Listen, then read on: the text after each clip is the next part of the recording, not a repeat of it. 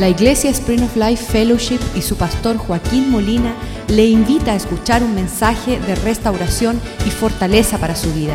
Sea parte de la visión Cambiando el Mundo.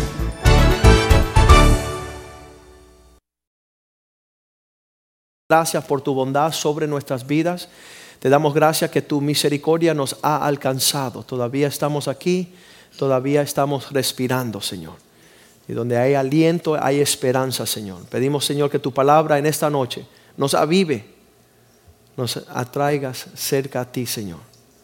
Padre, pedimos que tú bendiga tu palabra y que prospere nuestro corazón, Señor. Y que sea nuestro alimento, que sea nuestro respirar, que sea nuestra esperanza que da fe, que nos lleva hacia el amor, oh Dios. Pedimos que tú prosperes, Señor, y bendiga esta palabra en el corazón de tu pueblo y que sea como una espada de doble filo, Señor, que penetre lo más profundo de nuestro ser y ahí divida y saca como un cirujano las cosas que no son tuyas, Señor. Quita toda amargura, todo resentimiento, toda incredulidad, Señor. Y danos, Señor, todo lo que acompaña esta gran salvación la fe, la esperanza, el amor, Señor. Danos gracia, danos favor. Avívanos en el Espíritu, Señor. Te pedimos en el nombre de Jesús. Amén y amén. Estábamos compartiendo el domingo una palabra tremenda. Si no estuvieron, tiene que alcanzar una copia. Pero estaba hablando de una salvación que cambia el mundo y hablamos muy bien que 100% de la obra de la salvación le corresponde al Señor. Dios, Él es el que salva. De hecho, el nombre de Jesús significa Salvador. Cada vez que uno dice Jesús, tú estás diciendo, sálvame. Sálvame, Salvador. Y eso es verdad lo que yo le dije al Señor. Cuando yo me entregué al Señor, yo decía, no hay esperanza para este loco, este trastornado, este torcido.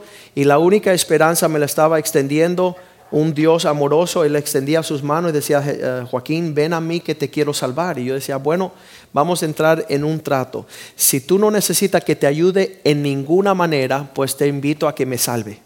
Porque yo no tengo las facultades de querer andar bien. A mí me gusta lo torcido, me gusta hacer las cosas mal hechas.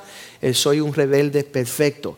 Así que solo tu misericordia me pueden salvar como un salvavidas que encuentra uno que se está ahogando y no le va a llegar y va a decir, ¿me vas a ayudar a ayudarte? No, él va a decir, a pesar de que tú no te puedas ayudar, te voy a salvar de todas maneras.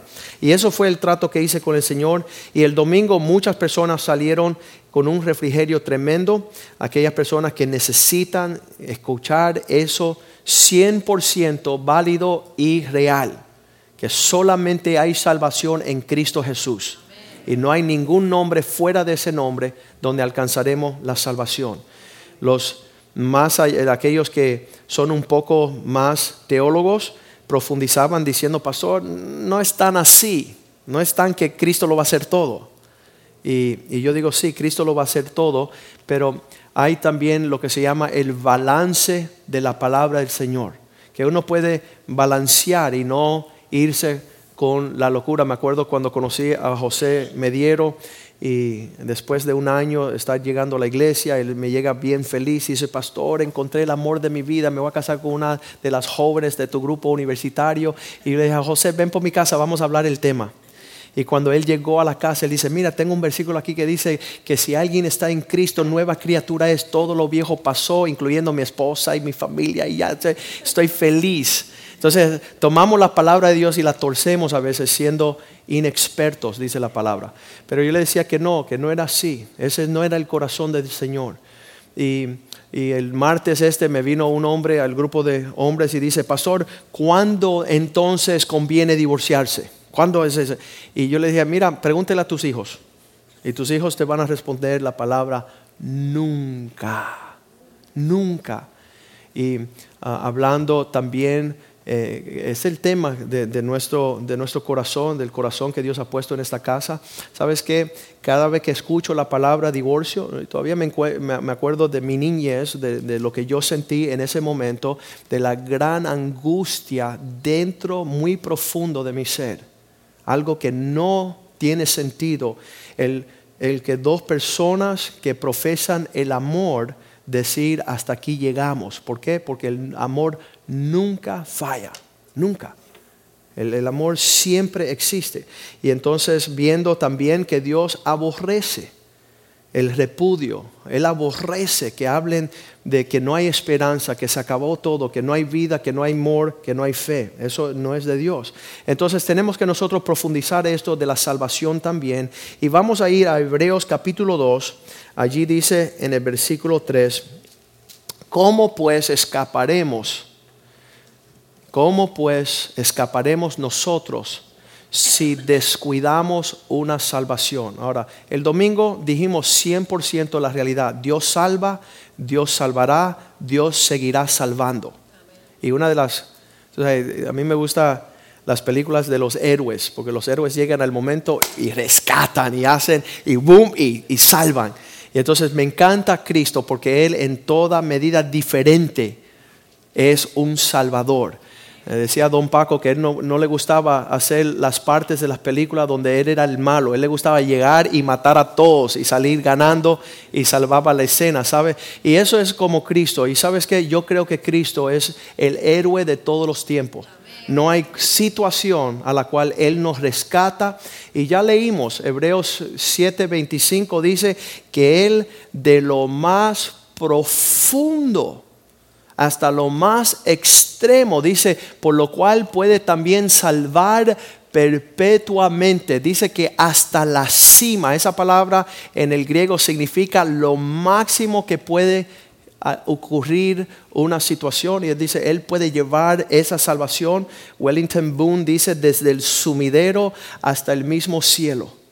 Dios rescata, Dios, eso, eso, eso, él dice, ¿habrá algo difícil para mí?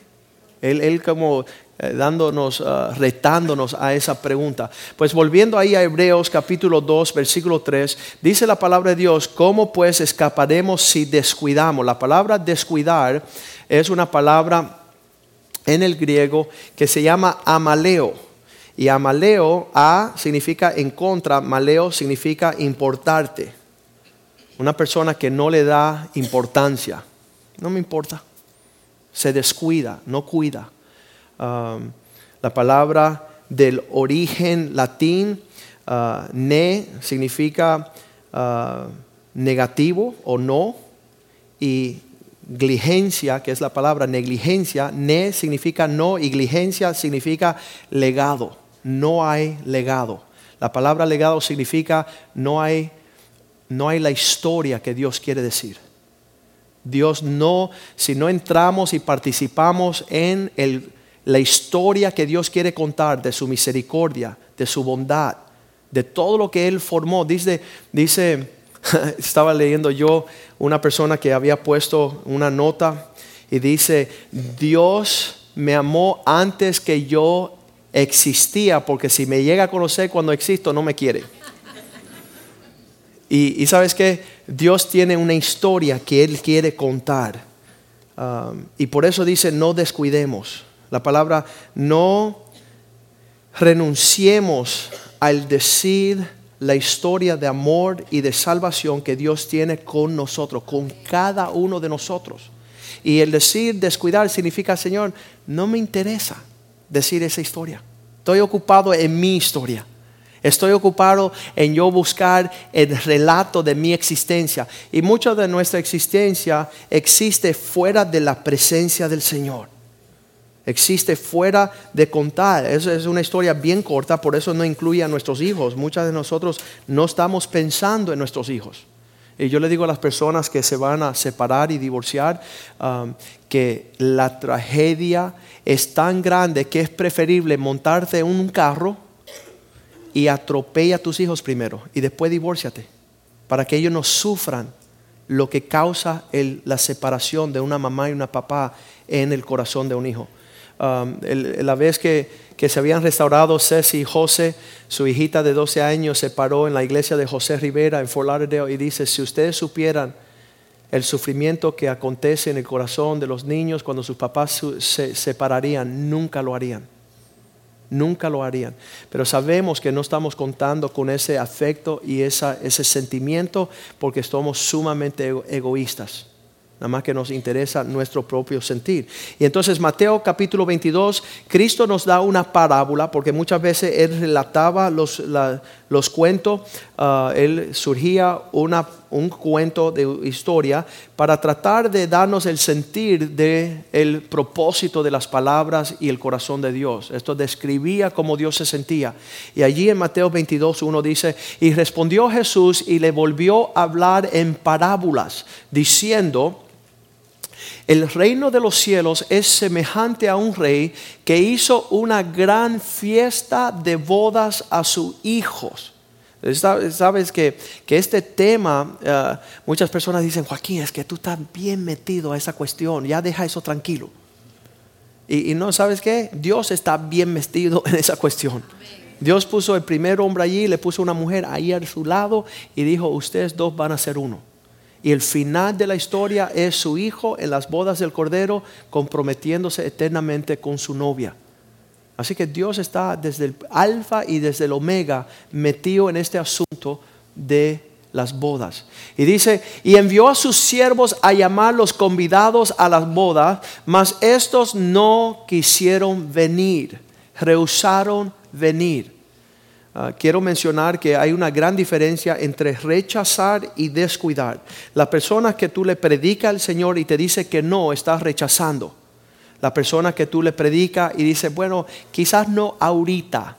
Esa la está posponiendo, está descuidando, está dejándolo. Él está rechazando pasivamente. El que dice que no está rechazando activamente. Pero los dos están rechazando. Y estos hombres estaban convidados, pero ellos dijeron, no nos interesa, vamos a leer el versículo 3, no iremos, ah, la invitación se extiende, uh, mas estos no quisieron venir. Versículo 4 dice, volvió a enviar otros siervos diciendo, versículo 4, diciendo, decir a los convidados, he aquí, he preparado mi comida, mis toros está, el barbecue están andando, Fernanda está allí, animales engordados hemos esperado, ha sido muertos, están, están preparados la carne, los asados, dice, y todo está dispuesto, venir a las bodas. Yo no sé usted, pero cuando escucho la urgencia del que invita, veo su ánimo. Él está promoviendo de gran forma toda la fiesta de la celebración. Habíamos dicho el domingo que en lo que nosotros no hacemos nada en el proceso de la salvación, sí podemos celebrar, como vimos el Señor ese celebrar.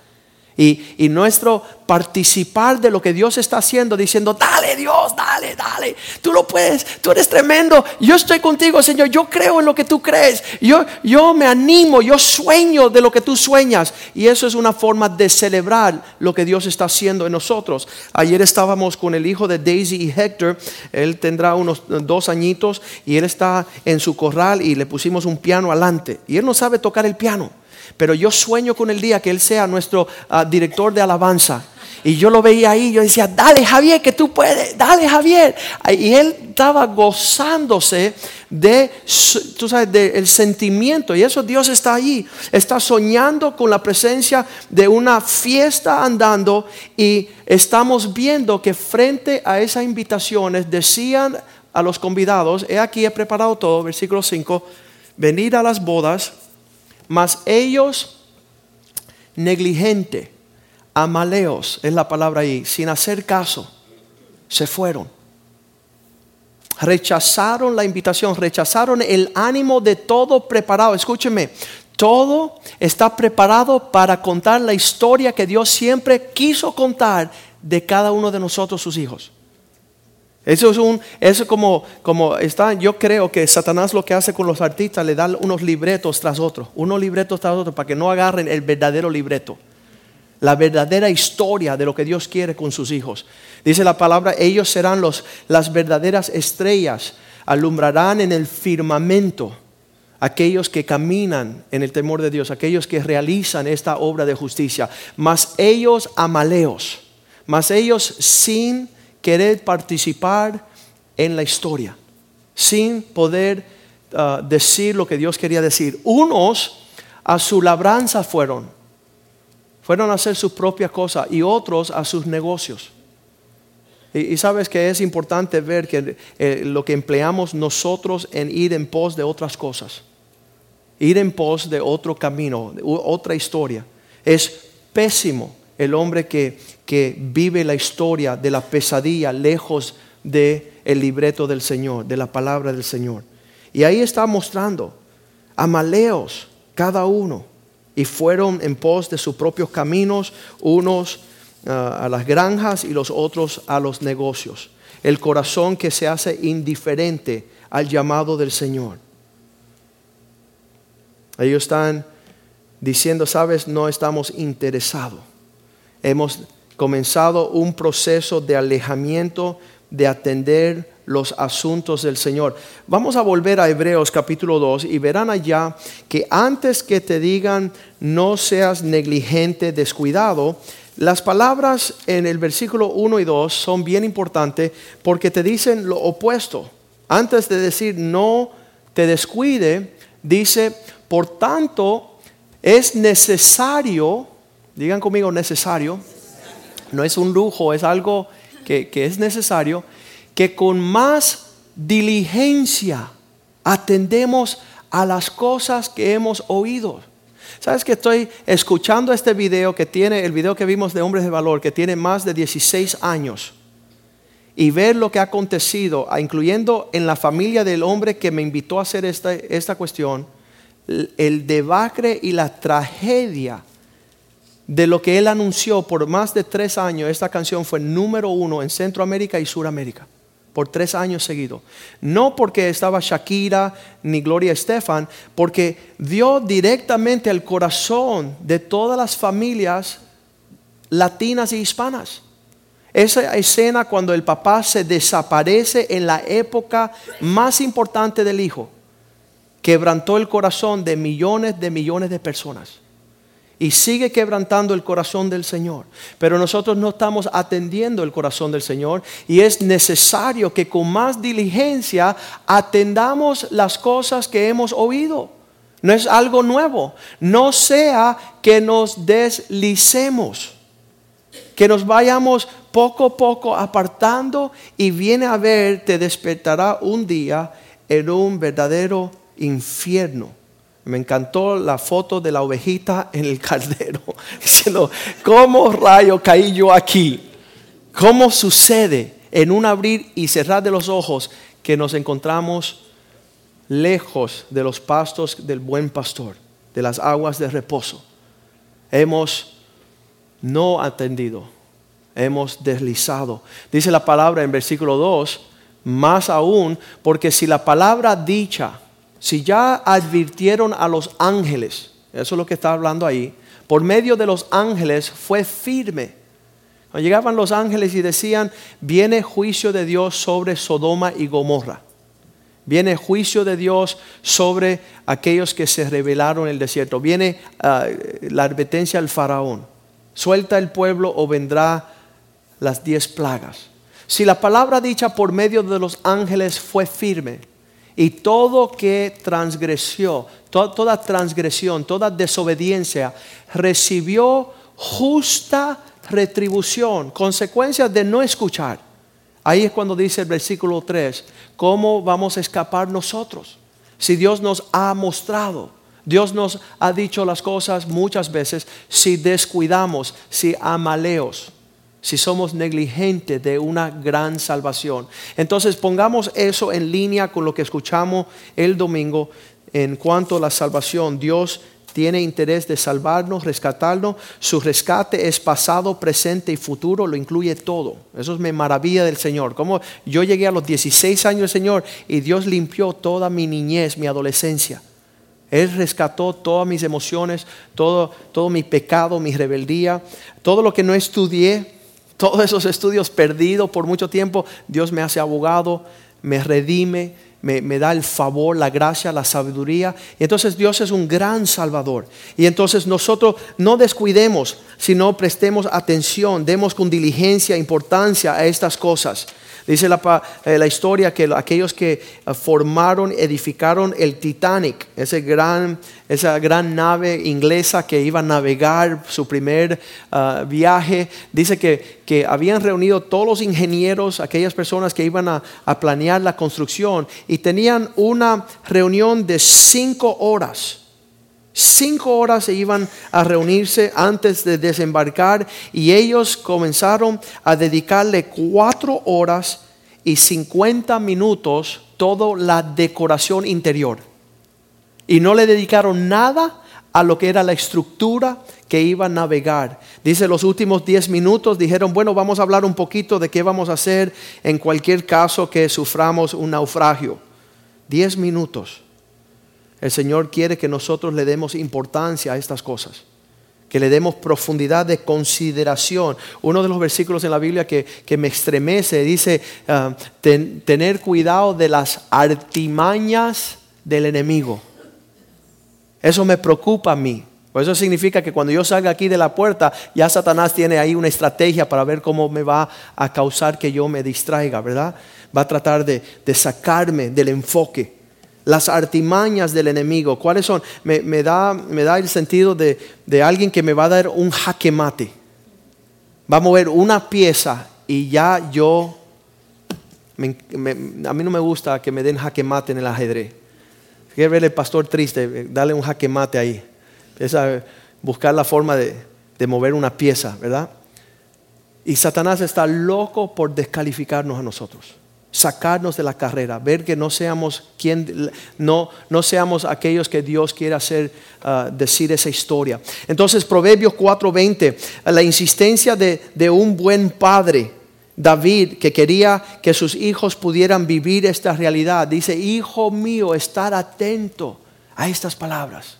A mí me encanta cuando veo a una persona que está tomando notas, que está, está grabando, que, después del servicio van a, buscar. Hoy un joven llegó a mi oficina y dice, esa palabra que diste anoche la voy a masticar. La, voy, a, la voy a digerir bien. Le quiero, quiero, que, quiero tomar esas palabras estar atento. Inclina tus oídos a mis razones. Muchas veces no estamos atendiendo, no estamos con el oído a la razón del Señor. Dice en el versículo 21, dice, ah, no se aparten de tus ojos. Me, he dado cuenta que donde una persona está mirando, donde una persona está viendo, eh, de eso se trata el tema que habla y en esa dirección camina. Por eso que los que hablan y miran mucha basura, yo veo que están en pos de irse a la paila. Están en pos de todo. Eh, en cada conversación que estoy en el teléfono, eh, escuchando cosas que no quiero escuchar, le digo, me pueden hacer un favor, hágame un favor, no me llamen hablar basura. No me interesa la basura. Yo quiero escuchar. Y, no obstante, si somos nuevos en la fe, pues uno se soporta un poco, porque vienen de un basurero. Pero aquellos que llevan 10 años, que me llaman con basura, yo, yo les digo, ¿sabes qué? Hay una, hay una cadenita ahí que, se flochea. Y todo lo que sea basura, instantáneamente, no le den meditación no terminen por que pase todo el día y ya usted contó toda la basura a 10 personas. Oye, oye, me aconteció que esto y después y le digo, mira, cuando tú cuelgues conmigo, yo estoy seguro que te toca cinco personas más. Y al final del día vas a estar, si ya yo estoy embarrado de toda la basura, al final del día tú vas a estar sumamente embarrado. Entonces no se aparten tus ojos, guarda, guárdalas estas palabras en medio de tu corazón, que puedan ser lo central de tu vida, que eso es lo que haga tu corazón palpitar. Versículo 22 dice, pues ah, son vida, son vida. ¿Sabes qué? Yo, yo, yo, le doy el ejemplo a una persona cuando está bebiendo algo tóxico y le digo, mira, si yo hago así y te lleno esta copita de veneno, ¿te la vas a tomar? No la vas a tomar. Entonces, ¿por qué te estás empinando todo lo tóxico? Porque ese, ese, es el tema de tu conversación, el tema de tu enfoque, el tema de tu relato. Entonces dice, porque son vida, la otra cosa son muerte. A los que la hayan y medicina sanan, restaura, una forma divina. Medicina tu cuerpo.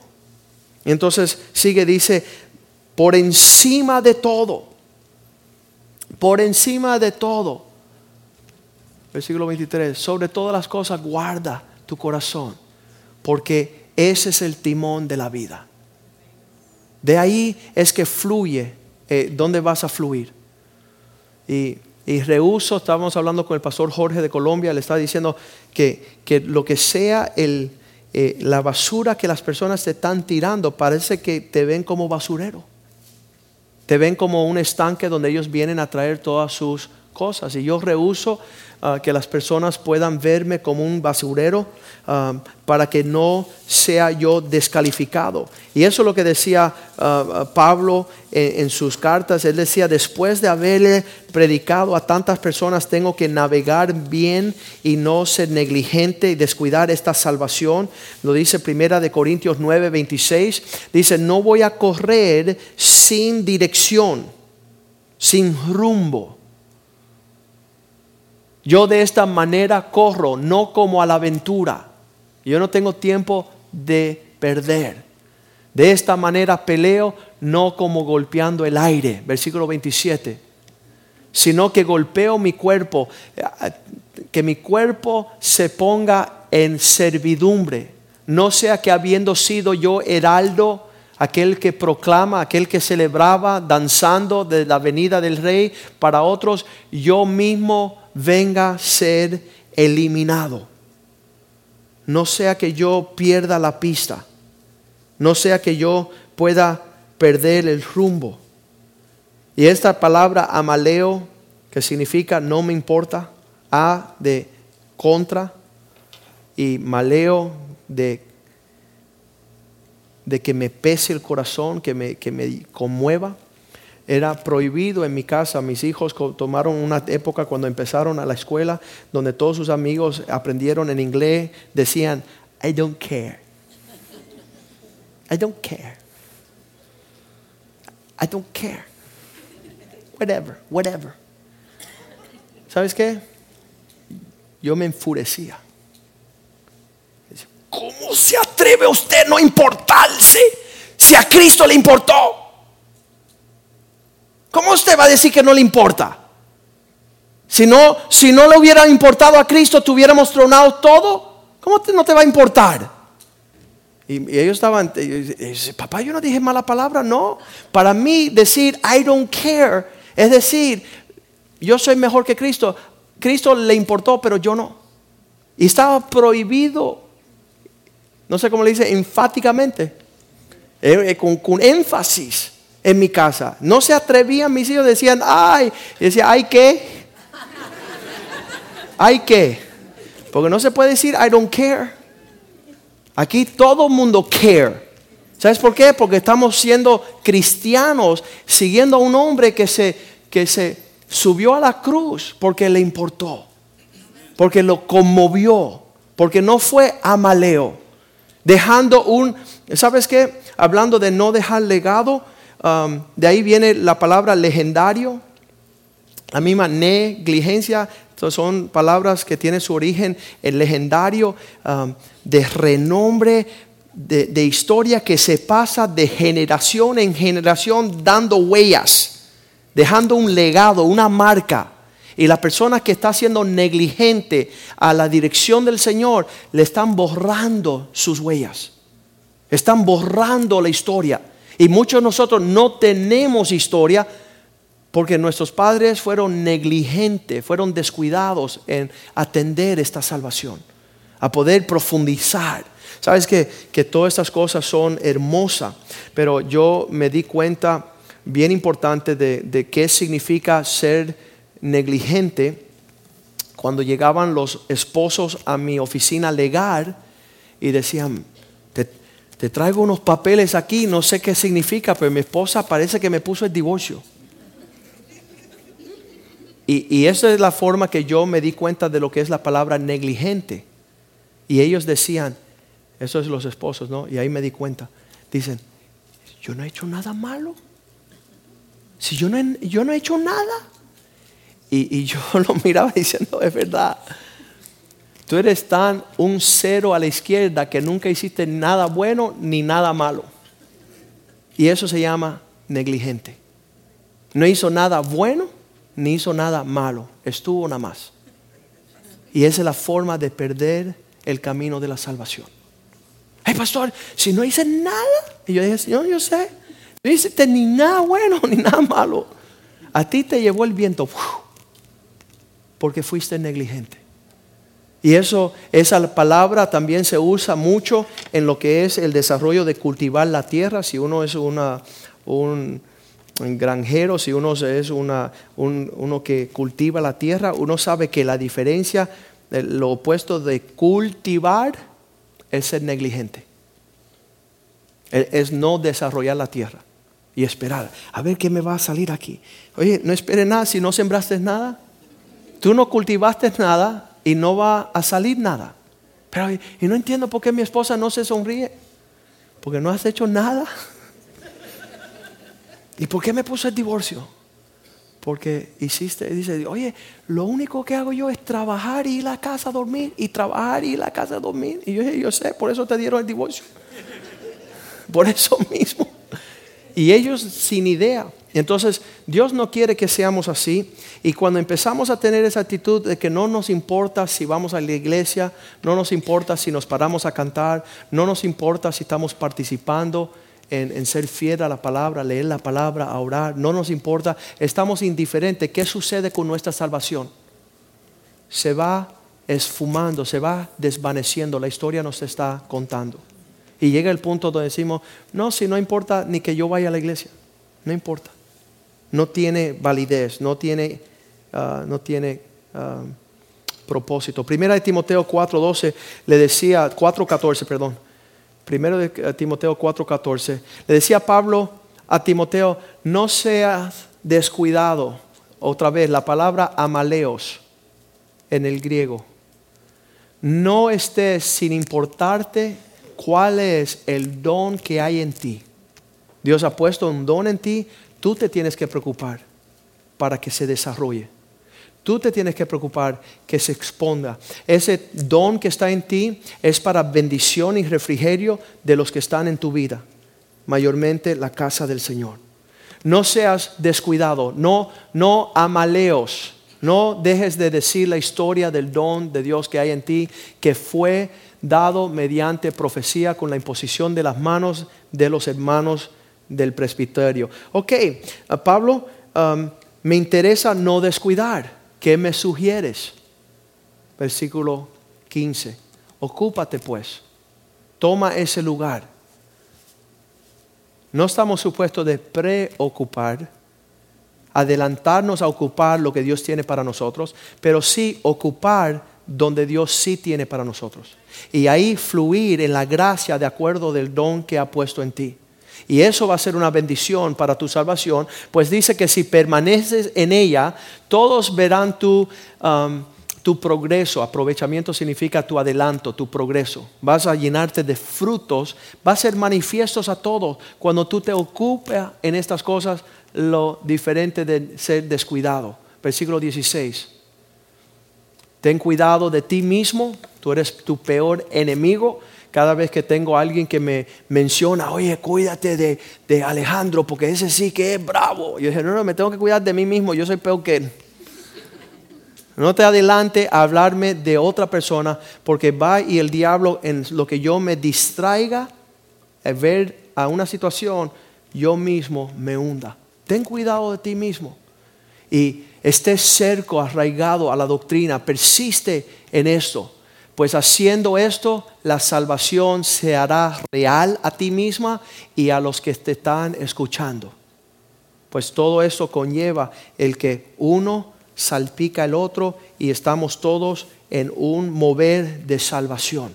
Y cuando la salvación llegó a nuestra casa, como Cristo prometió, tú y tu casa serán salvos en ocuparme de lo que Dios quiere que me ocupe y no descuidarme y ser yo fiel, eso contamina a los que tengo al lado y eso, eso es una forma de salvar no solo a mí mismo, sino a los que están junto de nosotros. Es bien hermoso esto. Así te salvarás a ti mismo y a los que están al tu alrededor.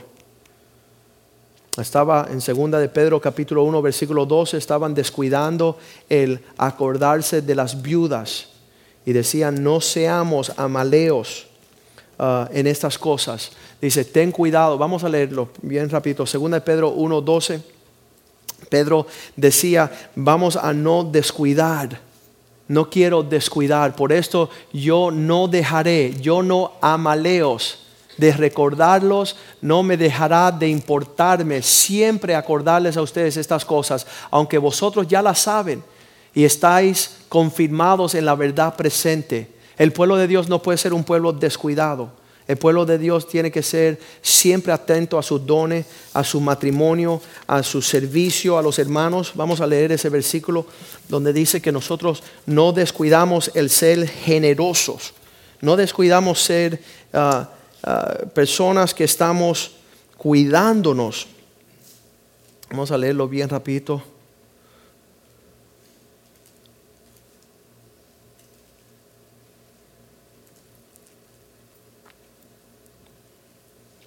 Hebreos 10:25, esto es uno de los descuidos que tiene el pueblo de Dios concerniente a otro lugar donde la palabra amaleo se ve bien importante y, dice, no amaleos de congregarnos.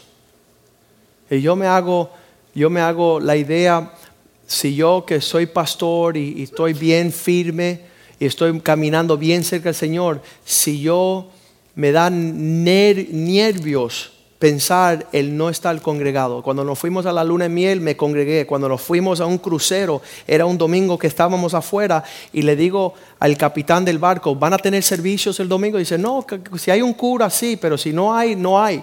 Y en este viaje no hay. Yo dije, bueno, yo soy pastor. Y dice, bueno, entonces si tú nos permite tener un servicio en un auditorio de nosotros y le vamos a invitar a todos que están a borde que vengan a tu servicio. Y dije, está bien, vamos.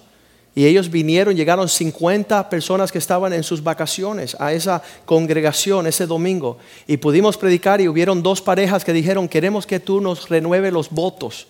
Y entonces pude hacer eso por la tarde. Pero sabes que es importante congregarnos. Es importante ah, tener suficiente amor para con cada uno de los otros, como algunos tienen por costumbre. Por costumbre andan en amaleos andan eh, sin interesarse el congregarse. Ah, nuestros padres nos enseñaron nosotros entre semana, el miércoles, llegar a la iglesia. Había escuela, había tareas, había, pero íbamos a la iglesia. Y esa costumbre se nos pegó a nosotros y, fue una, algo bien tremendo de parte del Señor para eh, terminar mis estudios, ser próspero. Ah, allí es que orábamos siempre por mis exámenes de la escuela de leyes. Yo le decía a las ancianas, oye, viene un examen, pónganse a, arrodillarse y clamen a Dios, porque eso va a ser... Y así uno se graduó y fue próspero en su carrera, en sus estudios. Sino exhortándonos, no a sino avivándonos tanto más cuando veas que aquel día se acerca, cuando Dios está acercándose en, en ese sentimiento. Pues queremos esta noche decirle al Señor, Señor, quita eh, esta apatía en nuestro corazón, que vemos las cosas tuyas con indiferencia. No estamos, eh, ¿sabes que dónde es que se escucha la voz de Dios? Sino en la casa del Señor. El Señor primeramente me dijo que tenía un propósito que yo fuera ministro, que yo fuera pastor, que yo fuera profeta, que yo fuera un portavoz de Él a las naciones. Tenía yo 20, 22 años, 23 años, 24 años. Y me acuerdo que, cada vez que yo me acercaba, llegaba el año nuevo en enero y las personas decían, Joaquín, ¿y, cuál es tu, cómo le dicen eso? Tu resolución de este año. ¿Cuál, cuál va a ser tu, tu, promesa, tu voto para este año? Yo dije, buscar más del Señor. Y se ponían enojados mis amigos. Oye, ya me tiene harto con esa iglesia y con tu caminar con Cristo. Te prohíbo que me hables de esto más. Y yo decía, pasaba el año de enero, decía, oye Joaquín, ¿y cuál es tu nueva resolución, tu voto del nuevo año? Y dice, ser más como Cristo.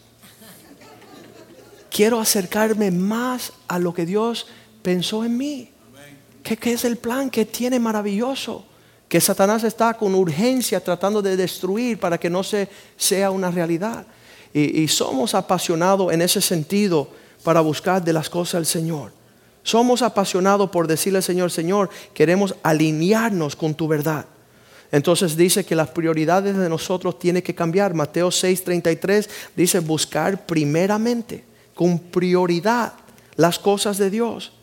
Buscar alinearte con Dios y todo lo demás vendrá por añadidura. Todo lo demás vendrá en, en una forma gloriosa, en los tiempos del Señor. Y cuando estás buscando la prioridad del reino de Dios, usted deja de buscar su propia prioridad. Y eso es fatal en el sentido de que una persona que, que anda en el egoísmo, solamente pensando en sí mismo, esa persona no tiene amor. No tiene amor. Dice Mateo 9:35 que Jesús iba a través de todas las aldeas y las villas. Recorría Jesús todas las ciudades y aldeas. Y él enseñando en cada lugar de las sinagogas, predicando el, las buenas noticias del reino, sanando a toda enfermedad y toda dolencia en el pueblo. Versículo 36. Y al ver las multitudes, tuvo compasión de ellas porque estaban desamparadas, dispersas como ovejas que no tenían pastor. ¿Se imaginan ustedes? Habiendo tan grande salvación y el pueblo más allegado de esta salvación que somos nosotros, estamos tan apáticos, tan indiferentes. Bueno, creo que será un buen día. El, yo creo que fue el el lunes llegó una hermanita, no, fue el sábado, perdón. El sábado llegó una hermanita que llega una vez cada 10 años. Y ella llegó y escuchó que estábamos hablando con el, con el ministerio de la cafetería, con el, conjunto, el equipo que sirve las mesas. Y yo estaba compartiendo y ella me viene después y dice, pastor, tú me caes tan bien. A mí me encanta escuchar tus palabras. Y yo dije, gracias a Dios, porque eso te hace llegar una vez cada 10 años. Qué bueno que te caigo bien. Si te cayera mal, no te veo nunca. Entonces, Cristo quiere que nosotros también seamos atentos a la mesa del Señor que vamos a participar esta noche. Vamos a pedirle a los sugieres que vengan. Es un privilegio. Demos un aplauso al Señor. Gracias, oh Dios.